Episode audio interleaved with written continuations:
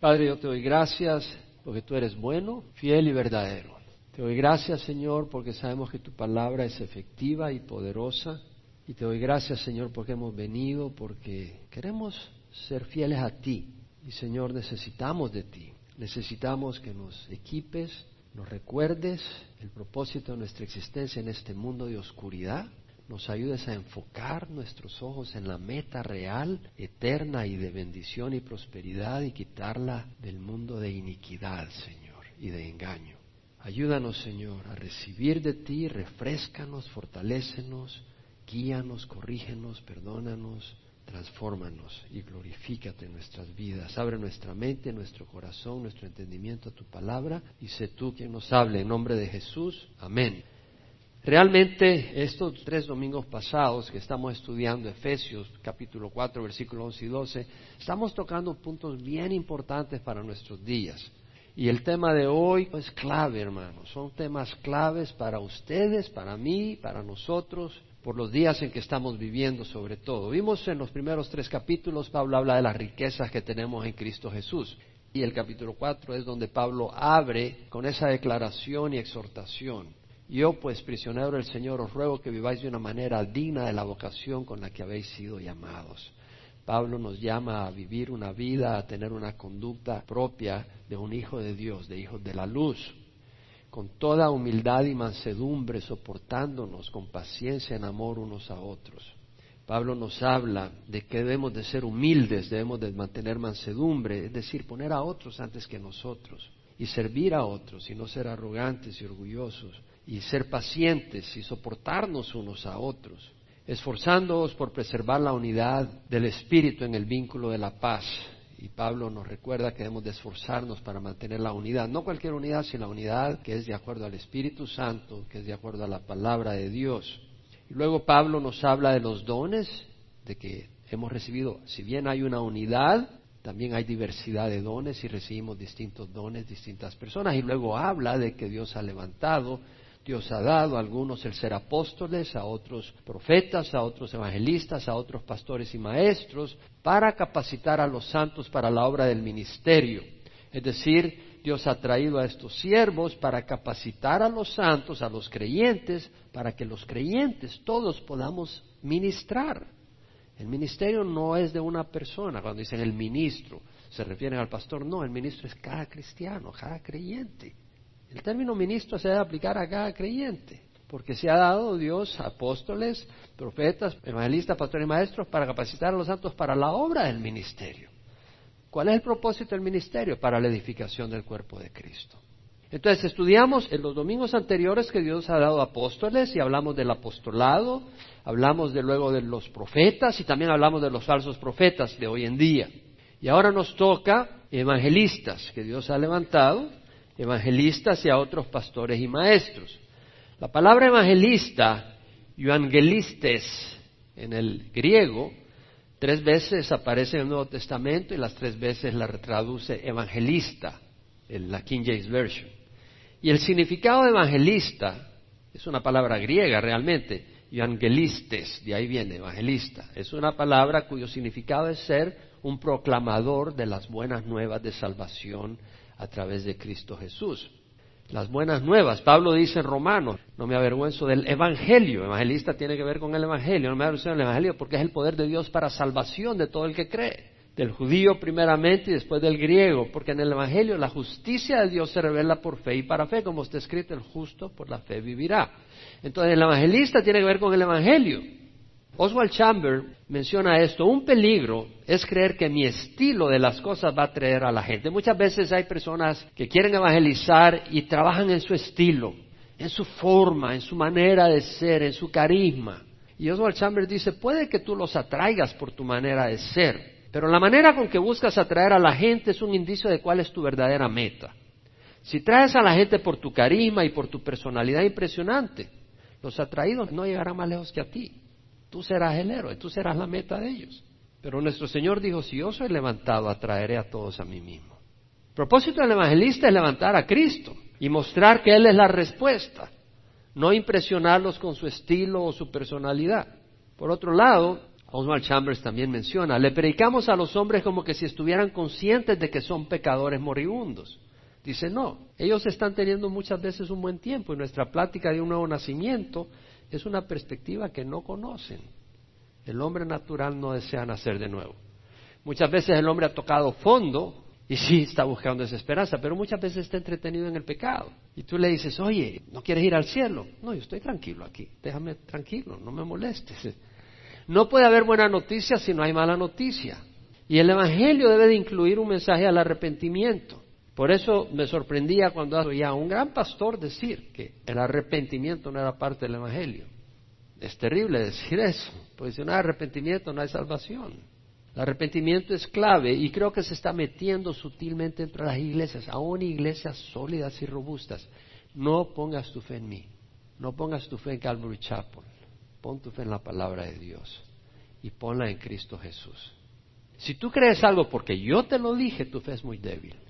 Si tú crees algo porque el Señor te lo ha dicho, está bien. ¿Y cómo vas a saber si el Señor te lo ha dicho? Abre tu corazón a ver si lo que estoy diciendo es verdad. Abre tu Biblia para ver si lo que te estoy diciendo es verdad. Y deja que el Espíritu te lo confirme. Yo sé que lo que te estoy diciendo es verdad, pero no tengo ningún otro interés y Dios conoce mi corazón. Tú no lo conoces. Examina, analiza, mira todo esto y deja que el Espíritu te hable. La palabra evangelista viene de la palabra evangelizo, que quiere decir evangelizar. Y evangelizar viene de dos palabras, yu, que quiere decir eu, literalmente, bueno, prosperidad, prosperar, y ángelos, de ahí viene la palabra ángel, un mensajero, un enviado. Es decir, la palabra evangelista es aquel que es mensajero de un mensaje de prosperidad y de bienestar. Si tú no sabes que tu casa se va a quemar y que viene un fuego y que te va a destruir y tú le dices a esa persona, oye, ¿no quieres ir a una casa más bonita, en otro lugar? Va a haber dificultad, te van a atacar, vas a sufrir, pero... Y tú estás cómodo en tu casa, en tu hamaca. No, yo estoy aquí tranquilo, déjame en paz. Pero si tú le dices, no, aquí viene un fuego, mejor sale, huye. Y a la vez te voy a decir a dónde. Ahí está la buena noticia. Prosperidad eterna. El mensajero lleva un mensaje de prosperidad y bienestar. Los evangelistas, los apóstoles eran evangelistas. Pedro cuando en Pentecostés predicó, tres mil hombres vinieron al Señor, más las mujeres, etcétera. Los apóstoles eran evangelistas, pero su ministerio era más grande, el apostolado. El apóstol era profeta, era pastor, había grandes señales de poder y prodigios, señales de sanidad, etcétera, dones de sanidad, tremendos dones los que tenía el apóstol. Entonces, el evangelista se refería a aquel que no era apóstol, pero que tenía el don del evangelismo. Felipe el diácono tenía ese don del evangelismo. ¿Qué es el don del evangelismo? O sea, eran muy efectivos sobrenaturalmente. O sea, tenían un don sobrenatural adicional. O sea, no solo podían compartir el Evangelio, pero sabían cómo llegar al corazón del hombre. Sabían cómo predicar con un poder tan tremendo, o saben. Y en la historia tenemos a Felipe, el diácono, el Espíritu Santo a través de un gran avivamiento en Samaria, pero a lo largo de la historia hemos tenido en el siglo XIX, por ejemplo, a D.L. Moody, a Charles Spurgeon, uno en Estados Unidos y otro en Inglaterra, que fueron evangelistas tremendos. Miles vinieron al Señor. O Billy Graham, que le ha predicado a millones de personas. Creo que le ha predicado a 100 millones de personas en persona. Greg Laurie, que está predicando con un gran don de evangelismo. Mike McIntosh, Raúl Reis. Han habido evangelistas, algunos de mayor alcance, otros de menor alcance, pero hay muchos evangelistas. Ahora, no todos son evangelistas, pero todos somos llamados a ser luz en este mundo y a poder llevar el Evangelio a donde estamos. Todos aunque no tengamos el don del evangelismo. Y para poder hacer eso tenemos que ser luz y estar preparados para poder presentar el Evangelio. En 1 Pedro 2, 9, 10, Pedro dice, vosotros sois linaje escogido, real sacerdocio, nación santa, pueblo adquirido para posesión de Dios, a fin de que anunciéis las virtudes de aquel que os llamó de las tinieblas a su luz admirable. Antes no eras pueblo, ahora eres pueblo de Dios. No habías recibido misericordia, habéis recibido misericordia. Vosotros sois linaje escogido, real sacerdocio, nación santa. Ahí empieza el evangelismo, mostrando que hemos cambiado, que somos distintos.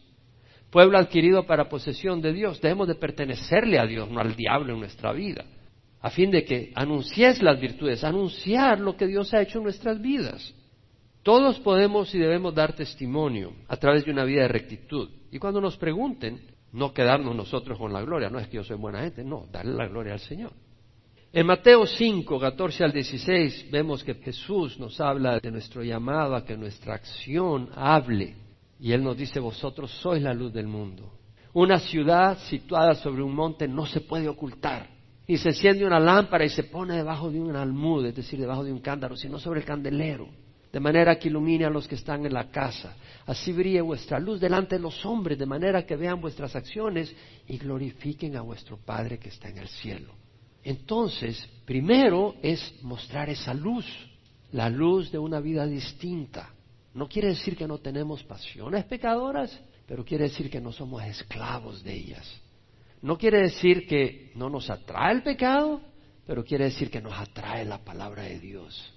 No quiere decir que el hombre natural no andaríamos tal vez en algún bar o en alguna fiesta haciendo alguna locura, pero sabemos que eso no nos lleva a nada y nos encanta la comunión de hermanos en Cristo. Una vida distinta, una vida de poder. Cuando la gente te pregunta, oye, ¿cómo? Dios me ha ayudado en el trabajo. ¿Cómo lograste salir adelante? Dios me ayudó. ¿Cómo hiciste en esa deuda? Le pedí al Señor. No, dime. Sí, le pedí al Señor. Nadie me pudo ayudar. Pero el Señor me hizo esto. Dios hizo esto en mi vida. Wow. Estás dando testimonio. Y luego dar un testimonio hablado. Porque Pedro dice en 1 Pedro 3:15, santificad a Cristo como Señor en vuestros corazones estando siempre preparados para presentar defensa a todo aquel que os demande razón de la esperanza que hay en vosotros pero hacerlo con mansedumbre y reverencia. ¿Qué es lo que primero dice Pedro? Santificad a Cristo como Señor en vuestros corazones. O sea, que Cristo sea tu Señor, no tu carne pecadora. Santificad a Cristo como Señor en vuestros corazones, estando siempre preparados. Hay que prepararse para presentar defensa a todo aquel que os demande razón de la esperanza que hay en vosotros. Oye, ¿y por qué no haces esto? No, es que esta es la razón, pero hacerlo con mansedumbre y reverencia. Desde que recibes a Cristo tú puedes dar la razón de tu esperanza y hacer una labor de evangelización. No quiere decir que seas un evangelista necesariamente, pero estás haciendo una labor de evangelización. La mujer samaritana, cuando tuvo el encuentro con Jesucristo, salió corriendo a avisarle a todo el mundo. Encontré al Mesías. Me dijo todo lo que he hecho. Tenía cinco maridos y con el que estaba ya no era su marido siquiera.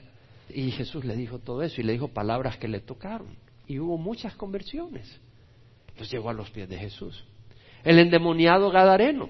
Cuando llegó Jesús, él estaba en los sepulcros, estaba encadenado, rompía las cadenas, nadie lo podía contener.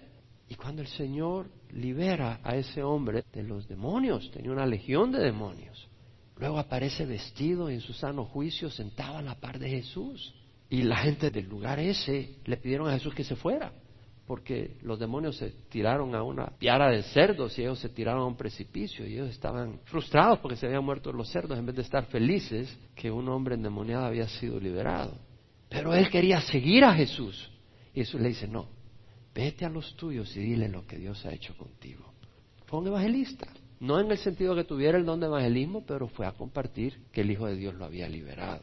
Entonces cada uno de nosotros tiene una historia si hemos venido a Cristo Jesús que compartir con otras personas.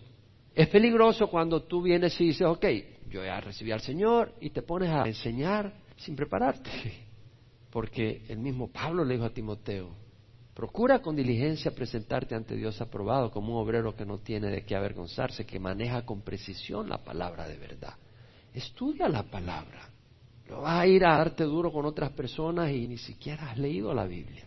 Y te van a hacer bola o lo vas a hacer confundir. Vemos entonces el don del evangelismo. Vamos ahora al don o al llamado de pastores maestros. Y este es clave. Tengo mucho que compartir en esta área, sobre todo en los días que vivimos y sobre todo como pastor de esta congregación. Quiero que quede bien claro cuál es mi visión de lo que es un pastor. Y ustedes la tienen que tener. La palabra pastor, maestro, es pastor maestro. Fíjate que no dice otros pastores y a otros maestros, sino pastor maestro. ¿Por qué? Son pastores que enseñan. Entonces, la palabra pastor, poimen, quiere decir pastor en el sentido de pastor de ovejas, pastor de un rebaño de ovejas. Pero así como un pastor se preocupa por las ovejas y las lleva a pastar a pastos frescos y verdes y las lleva por fuentes de agua tranquila, para que no se ahoguen y puedan tomar agua y que no sea agua envenenada. Y las protege de los lobos. y los lleva a lugares donde el clima está bien, donde las inclemencias del tiempo no los va a destruir, o sea, les protege, es en ese sentido de que es un pastor. Y la idea es alguien que tiene responsabilidad de cuidar y guiar espiritualmente a un grupo de personas. Eso es el término pastor. Y el término maestro, didáscalos, de ahí viene la palabra didáctico, por ejemplo, una palabra similar, didacta, quiere decir, se traduce muchas veces máster, maestro, en el sentido del maestro, nuestro Jesús. En una vez la King James lo traduce doctor, en el sentido de un experto en la ley, por ejemplo. El significado es alguien que enseña las cosas de Dios a los hombres y las responsabilidades de los hombres ante Dios. Pastor y maestro, Jesús mismo es el gran maestro y el gran pastor. Y él se dedicó a pastorear y a enseñar. Y vamos a hablar de las dos cosas y entrar en detalle. En Mateo 4, 23 vemos que Jesús iba por todo Galilea enseñando en sus sinagogas, enseñando y proclamando el Evangelio del Reino. El Evangelio, ya dijimos, es el mensaje de salvación, que estamos perdidos, que hay un infierno, que hay un Dios santo que juzga el pecado, pero que Dios ha provisto el pago por nuestros pecados en Cristo, y que Él nos ama y que el camino de Él es un camino de rectitud, es un camino de amor, es un camino de verdad, no de engaño, y que lleva a vida eterna y de prosperidad.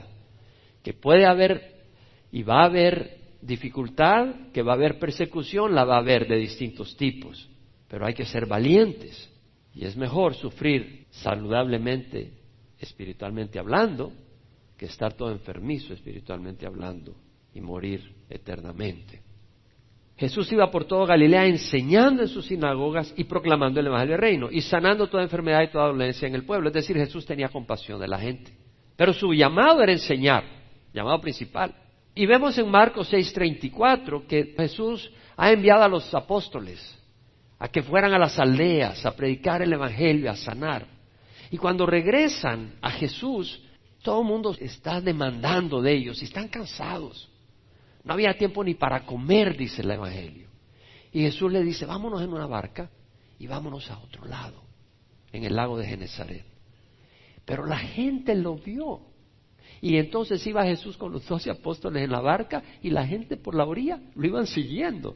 Y cuando llegó a su destino, ahí estaba la gran multitud. No se les pudo escapar.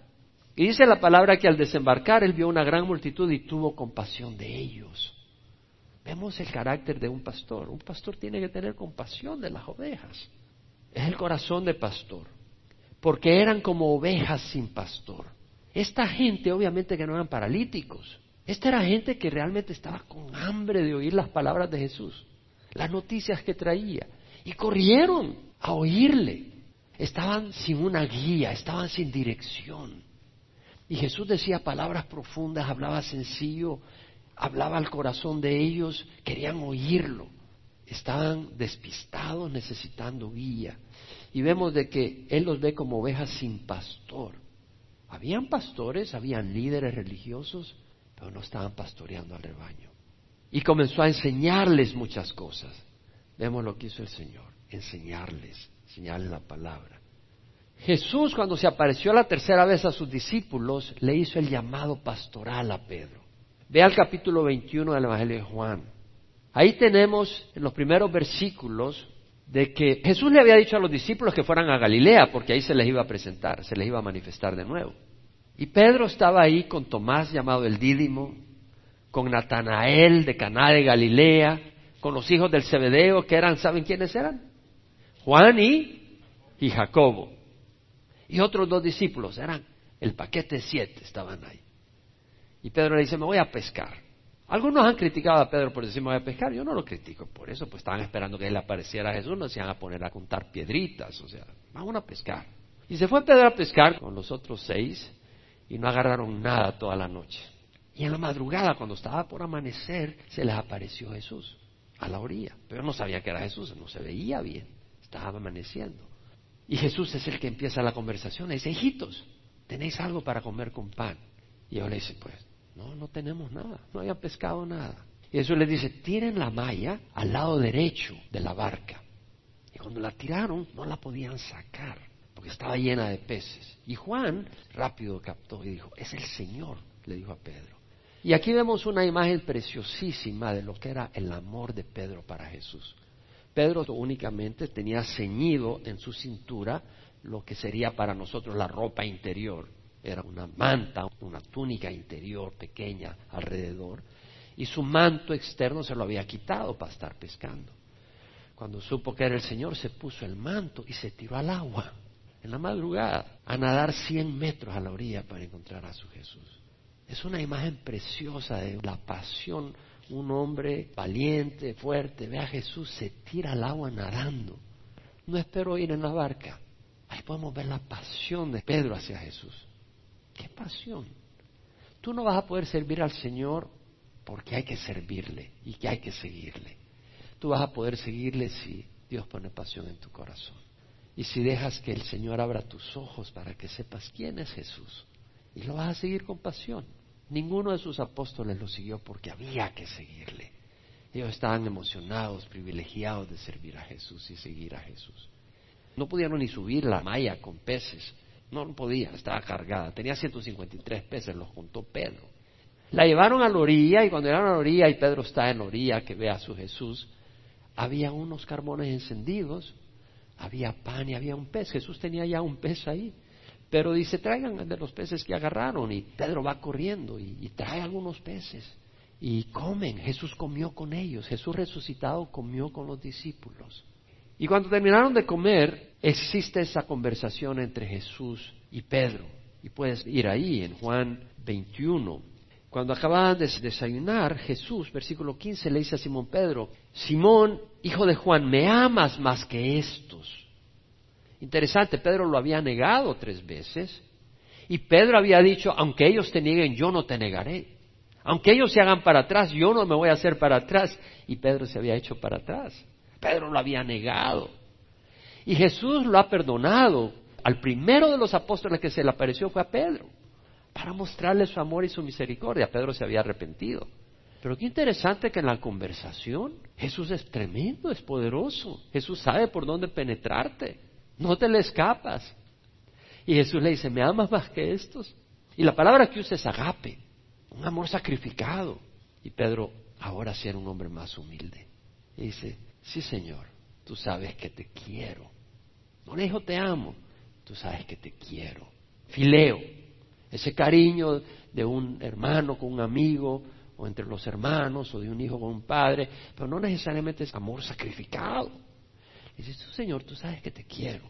Y Jesús le dice, apacienta mis corderos. Y la palabra apacienta ahí es en el griego bosco, que quiere decir alimentar, grace en inglés, llévalos a pastar dales mi palabra, apacienta mis corderos. Luego le vuelve a decir, Simón, hijo de Juan, me amas, ya no le digo más que a estos. Bajó un poco Jesús. Porque Pedro no dijo, sí, te amo más que ellos. Estaba probando el corazón de Pedro, estaba manifestándonos a nosotros el corazón de un Pedro que ha cambiado después de un fracaso. Jesús te ama y me ama a mí. Y muchas veces ha permitido algún fracaso en nuestra vida porque en el futuro nos va a servir para caminar en humildad y no en arrogancia. Porque el que cree que está firme tenga cuidado, no sea que caiga. Aparte de la gracia del Señor, caemos. Por eso tenemos que buscar del Señor, porque necesitamos depender de Él. Jesús le dice a Pedro, Simón, hijo de Jonás, ¿me amas? Agape, agapeo. Y Pedro le dice, sí, Señor, tú sabes que te quiero, fileo. Pero ahora viene Jesús y baja al siguiente nivel. Y le dice, Simón, hijo de Jonás, ¿me quieres? Tercera vez, imagínate lo que haber sentido Pedro que lo había negado tres veces. ¡Wow! Quebrantarte. Y Pedro le contesta, Señor, tú sabes todo, tú sabes que te quiero. Y el Señor le dijo, apacienta mis ovejas. La segunda vez le dice, pastorea mis ovejas. Y la palabra ahí es poimaíno en la segunda vez cuando le dice, me amas, y le dice, te quiero, Jesús le dice, pastorea mis ovejas. Y la palabra pastorear, poimaíno, quiere decir alimentar, pero también quiere decir supervisar, gobernar en el buen sentido, cuidar, proteger, guiar, dirigir en el buen sentido. O sea, la palabra poimaíno. Y a la tercera vez le vuelve a decir, alimenta, apacienta mis ovejas. Y vemos que le dice en el versículo 18, en verdad, en verdad te digo, cuando eras más joven te vestías y andabas por donde querías, pero cuando seas viejo extenderás las manos y otro te vestirá y te llevará donde no quieras. Esto dijo dando a entender la clase de muerte con que Pedro glorificaría a Dios. Cada oportunidad que Dios nos da puede ser fructífera. Hasta la oportunidad de morir es una oportunidad para glorificar a Cristo. Ya sea a través de martirio, como en la masacre que acaba de haber en Oregon.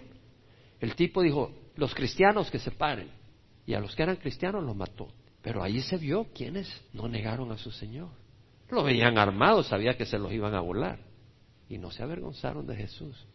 Glorificaron a Jesús en esa manera. Y Dios puede que te dé una enfermedad, no Dios, pero que permita una enfermedad. Y en esa enfermedad difícil, glorificar a Jesús. Todas las cosas cooperan para bien de aquellos que aman al Señor, los que han sido llamados conforme a su propósito. Y podemos usar esas oportunidades para traerle gloria al Señor. Luego dice, esto dijo, dando a entender la clase de muerte con que Pedro glorificaría a Dios, y habiendo dicho esto le dijo, sígueme. Un pastor debe seguir a Jesús. Un pastor que no esté siguiendo a Jesús no tiene ningún negocio de pastorear. Jesús le dice, sígueme. Ahora, vemos que hay dos aspectos que hemos estado hablando, pastorear y enseñar. Pastorear en el sentido de cuidar y pastorear en el sentido de enseñar, porque ya dijimos que poimaíno también quiere decir alimentar y también está el énfasis de alimentar, bosco, y el enseñar. Uno recibe vida eterna a través del Evangelio el Evangelio da vida. Pero, ¿qué haces tú con alguien que acaba de nacer y no lo alimentas? Se va a morir, se va a desnutrir. Tienes que alimentar al rebaño, tienes que darle la palabra de Dios. Cuando una oveja está toda desnutrida, pues se enferma fácilmente. Cuando un miembro de la iglesia no es alimentado espiritualmente, claro, tú tienes que querer comer, pero si tú no te alimentas espiritualmente, lo que va a ocurrir es que el enemigo te va a hacer pedazos. No vas a tener fuerza para resistir los ataques del enemigo que son en la mente, que son a través de las tentaciones. No vas a tener fuerza. Tú tienes que alimentar el espíritu. Estaba leyendo un comentario de Oswald Chamber y decía lo siguiente, si tú no pones a muerte las cosas de la carne en ti, las cosas de la carne van a poner a muerte las cosas de Dios en ti. ¿Te das cuenta? ¿Qué quiere decir? Tenemos que alimentar el espíritu para poner a muerte las cosas de la carne. Si tú no alimentas el espíritu, las cosas de la carne van a apagar las pocas cosas que se están apagando del espíritu en ti. Y luego el enemigo te hace pedazos. Hay personas que buscan la posición de pastor, está bien, siempre que Dios te lleve a esa posición y te dé los dones. Porque ¿quién da los dones? Dios. ¿Quién es el que da el llamado? Dios. En 1 Corintios 12, 4 a 5 vimos que hay diversidad de dones, pero el Espíritu es el mismo. Entonces, ¿quién da el don de enseñanza? El Espíritu Santo. Y luego dice, hay diversidad de ministerios, pero el Señor es el mismo.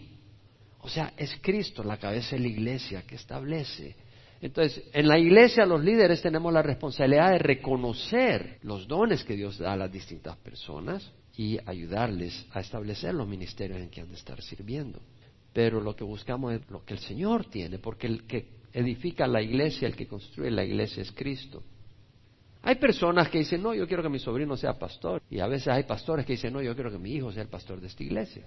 Bueno, tú no puedes hacer eso si Dios no lo ha establecido así. No es cuestión de familia, es cuestión de que Dios así lo haya escogido. Y hay que ver si tienes los dones.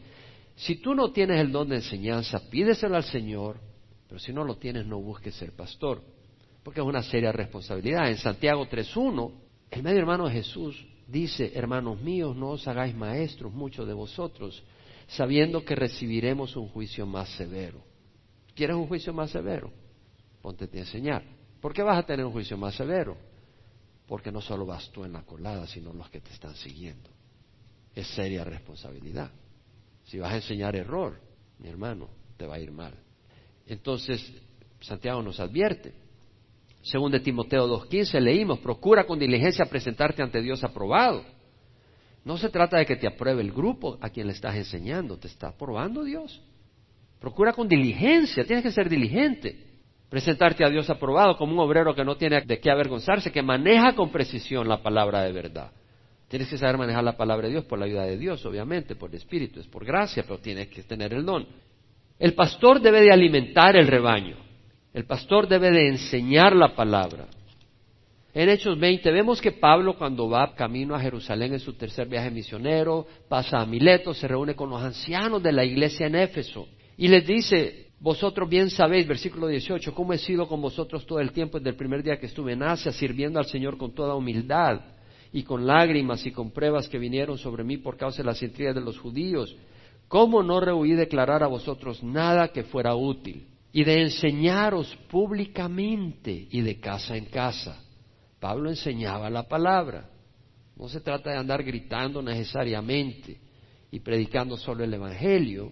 Hay que enseñar la palabra de Dios, instruir, testificando solemnemente tanto a judíos como a griegos del arrepentimiento para con Dios.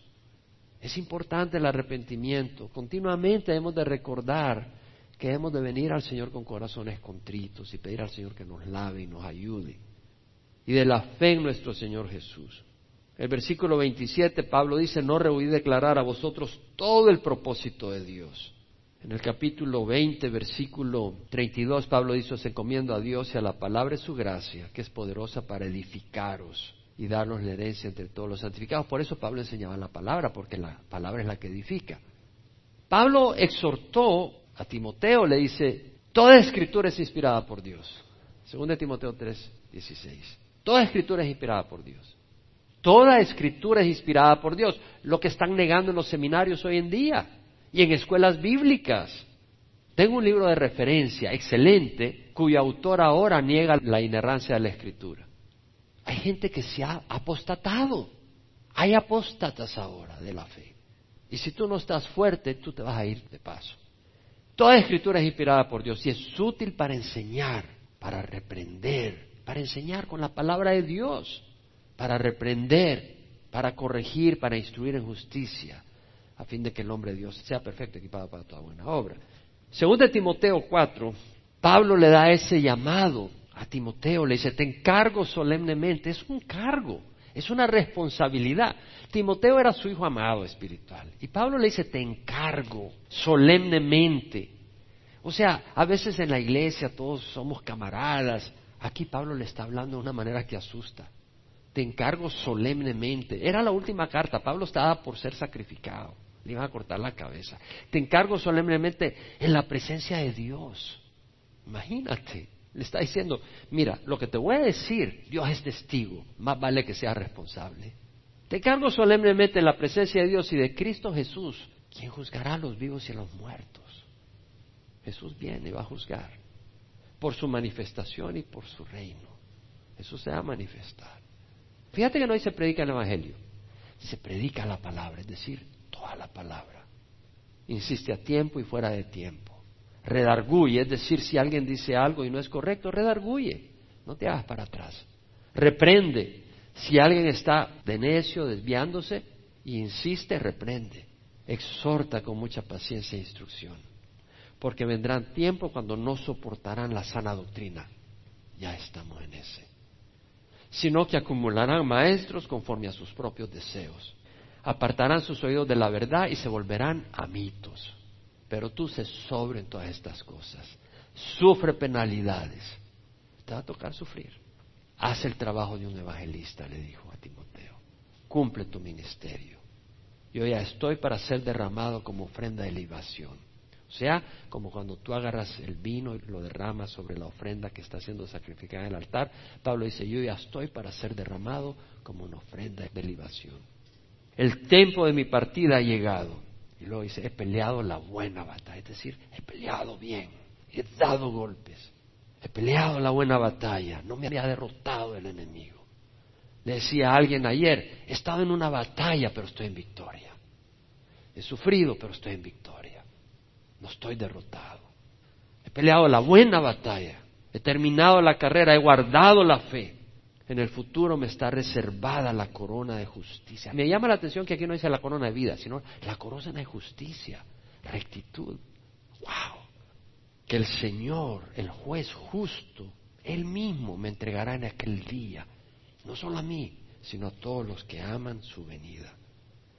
Estamos estudiando la importancia del pastorado, porque ya sea que estés acá o te vayas a otra iglesia o Dios te lleva a otro lugar, esto es lo que es el pastorado, de acuerdo a la palabra de Dios. No toda persona que es llamada a enseñar es llamada a ser pastor, pero hay personas que Dios les está dando corazón pastoral. Y es ahí donde te das cuenta si vas a ser pastor o no dentro de otras cosas. Pues si no tienes corazón para las ovejas, no seas pastor. Vamos a orar. Tal vez tú nunca has recibido a Cristo. Yo te invito a que lo recibas en tu corazón. Mira, no hay cosa mejor. Yo no le hago ningún favor a Dios. Yo quiero caminar en lo recto porque me conviene. Es saludable, es bonito caminar en la sanidad de Dios. Es bonito caminar en paz y armonía con Dios. Es bonito no ser esclavo del licor, de la pornografía. Es bonito conocer las cosas como Dios las quiso hacer para nosotros. No es a Dios que le hacemos un favor, nos hacemos un gran favor nosotros cuando venimos a Cristo y caminamos con Él. Y por otro lado, si tú no caminas con Cristo, vas al infierno. Es aterrador. Yo no quiero tener nada que ver con el infierno. La ira de Dios va a ser derramada sobre cada persona ahí la ira divina, no quieres tener nada que ver con él. Huye, es tiempo, sé sabio. Y te invito a que recibas a Jesús. Ora conmigo. Padre, te ruego perdón por mis pecados. Hoy recibo a Jesucristo como Señor y Salvador de mi vida. Dame tu Espíritu Santo para caminar en rectitud. Perdona mis pecados, confío en ti y te doy mi corazón, Señor. Dame la fuerza para rechazar el pecado en nombre de Jesús. Amén. Y Padre, para el resto, te ruego que nos ayudes a caminar en rectitud y a entender, Señor, que aquí hay pastores, aquí hay distintos ministerios con el propósito de que podamos ser equipados, edificados y poder servir, Señor. Ayúdanos, Señor, a cada uno de nosotros a caminar en rectitud a conocerte, a tener la pasión de Pedro que se tiró al mar, al agua, porque te vio en la orilla y salió corriendo y nadando para, sin importarle que se mojaba todo, iba a estar ahí todo mojado enfrente de todo mundo. No le importó, para él no era hacer el ridículo. Un hombre grande, pero mostró un amor de niño, una pasión sencilla e inocente de un niño. Ayúdanos a ser así, Señor. Ayúdanos. Ayúdanos en nombre de Jesús. Amén.